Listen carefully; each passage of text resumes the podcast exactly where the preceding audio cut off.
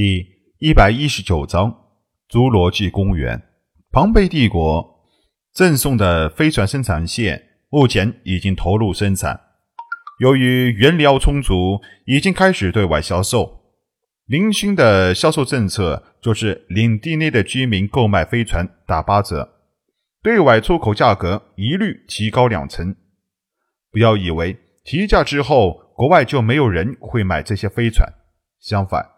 他们的销量之火爆程度令人难以想象，甚至已经出现了供不应求的情况。民用飞船生产线在小宝的改进之下，不仅在材料用量和能源损耗量方面有所降低，更重要的是，这些飞船的性能比其他国家生产的相同型号的飞船优秀得多，载货量也比其他国家的大上一至两成。但在相同运输距离下所消耗的能量时，又比其他国家要小上一至两成。不要小看这么一点的载货量和少一点的能量消耗，在动辄上百运输舰队组成的远程星际运输队伍中，一次来回节省的运输成本都能达到上百万宇宙币。当然，为了保护六星领地内的商人利益。领地内运输队伍使用的型号性能还要高级一些，价格却不变。对外出口的时候，每个国家的销售总数量也被严格的控制。庞贝帝国也曾经对领地中的这些飞船性能产生怀疑，但是生产线已经送给宁勋，他们也不好直接调查。况且六星领地不属于庞贝帝国，宁勋又是庞贝外籍子爵，拥有贵族身份。任何人都不敢太过分。要知道，宁勋背后还有一位霍华德公爵。于是，庞贝的科学院便以友情来访为由，请求对飞船生产仓库进行参观。六星领地打开仓库门，让所有的机械研究学者、专家进行访问，结果却是一无所获。这件事情最终不了了之。这批机械经过小宝的专门设计，根本不是一般专家能够看出什么的。这条战舰生产线一年来为宁勋带来了巨额的收入，使得领地在低税收的情况下，但凭借此项，宁勋仍然可以赚得满盘皆赢。这一年内，领地一直在发展，也没有什么特别大的变故发生，倒是六星领地的发展。却引起了不少附近的国家的关注，甚至几个落后的小国还派人来取经学艺。林勋的回归的消息在领地中传开之后，领地中的所有居民都向领主表示了衷心的敬意。跟随林勋回来的张欣和几个部落的首领也见识到了科技社会的发达，更见识到了林勋在这片领地的地位。对宁勋的实力更是又惊讶又敬佩，可惜他们还不知道宁勋的隐藏实力，否则不知道会震惊成什么样子。几个人，宁勋都给他们安排了不错的职务，尤其是张鑫，经商出身，在理财方面有些门道。宁勋为了考验他，决定让他全权处理这次变异兽的生意，试试他的真材实料。如果他能够胜任，那么确实是可以委以重任。林勋将所有的不是秘密的东西都告诉了张欣，包括目前自己在各国的地位和认识的人事关系，以及目前领地的实力和科技力量。当然，小宝和黑暗深渊的事情还没有告诉他。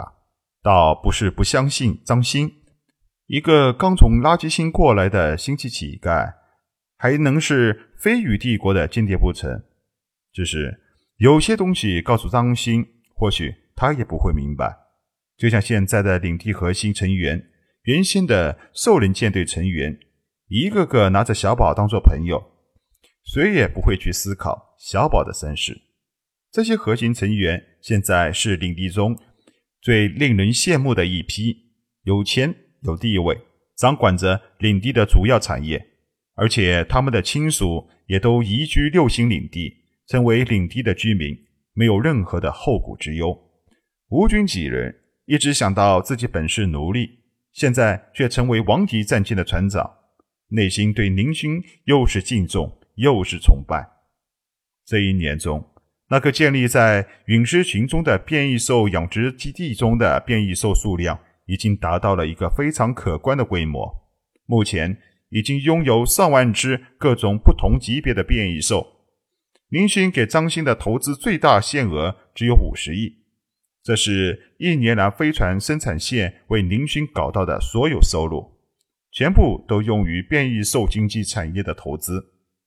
林勋准备放开手脚玩一次大的，让六星领地建成一座深具影响力的经济中心。六星领地的城主府大型会议室内，会场上聚集了领地中所有的高层。这里正在进行一次变异兽产业计划报告。领主大人，我对目前领地的情况进行了分析，做出了这样一份计划。张鑫打开了自己的计划图。我向高总管了解了一下目前变异兽在宇宙各国的价值。简单的说，他们非常的昂贵，属于奢侈品。张鑫按动电钮。计划图上出现了一些变异兽为原料的制成的衣服。我们掌握了一颗拥有变异兽的星球，对我们来说，那是一棵无穷尽的摇钱树。张鑫停顿了一下，继续说道：“我们有任何人都无法比拟的条件。大家熟悉的变异兽产业中最大的一项就是高级服饰，它们是一些上层贵族最喜爱的东西，因此。”我们根本不必发愁没有销路，这些都只是大家都知道的事情。高仲亮有些不服气：“我们的变异兽皮革服饰自然是卖给贵族，你这个计划不会就这点东西吧？”呵，主管大人不必着急。张鑫笑笑：“高端服饰市场是一个方面，但我们还要向低级服饰市场。大家看。”说着。计划图上出现了一块变异老鼠的皮革。变异老鼠是繁殖最快的变异兽。三天前，通过时空穿梭机，一万只变异老鼠被运回了变异兽繁殖基地。我想，我们可以引进一套催化系统，加快变异老鼠的繁殖速度。张鑫从手提箱中拿出了一件制作精美的变异兽皮。大家看，这种变异老鼠制作的服饰。成本相当的低廉，我们可以大量的制造，然后面向平民百姓进行销售，价格他们完全可以承担得起。我想，每一个平民都想亲身试试这种贵族的专用服饰。等到运输舰运回的大批时空穿梭机不能运输的大型变异兽，我们更是可以开发出其他的种类的服饰。好，林勋站起身来，不住的叫好。张鑫的这一计划非常的好。以往变异兽都是面对贵族，这种方式利益虽然大，但消费者少。而这种面向平民、薄利多销的变异兽皮服饰，绝对可以兴起一场平民的服装狂潮。张鑫向林勋行了一礼，继续道：“第二点就是在食品业，根据怪博士提供的资料，目前变异蛇、变异猫、变异犬的眼珠。”可以做成戒指、项链等镶嵌物品。更高级的七彩虎则是全身都是宝，全身没有一件物品不是真品。嗯，饰品和药用价值就不必多说了，这些大家都明白。林星打断了张鑫，说说你的那个所谓的最大计划吧。好，张鑫点点头，再次转换了计划图上的图像，一颗美丽的星球出现在众人面前。我的最大计划就是新建一座现代化的变异兽生态公园，名字就叫做侏罗纪公园。张鑫的一句话，语惊四座。侏罗纪公园，众人全部站起来，惊疑的看着张鑫。没错，张鑫点点头。我在垃圾星曾捡到一本介绍奇闻异事的书籍。那本书上就曾介绍过一个人类新类文明时期一座异兽组成的主题公园，其名字就叫做侏罗纪公园。正说间，计划图上的影像变成了一片原始森林，森林中树木繁茂，各种植物杂生。天空上一群变异鸟飞过，地面上也有几只变异野兔在觅食，就连小河中也会跳出几只特殊的变异水生动物。一群坐着悬浮游览车的游客在森林中穿梭，欣赏着这片特殊的景色。哦，太奇妙了！林勋不得不感叹张鑫的这一计划。将会给六星领地带来多少的收入？这座全世界唯一的主题公园将会吸引着无数的游客来到，拉动领地内的各种产业。好，非常好，非常好！林勋兴奋的鼓起掌来。张鑫在垃圾星能够靠经商做上第一部落的首领，这份能力果然不是简单。张鑫，你觉得我们现在还有什么要做的呢？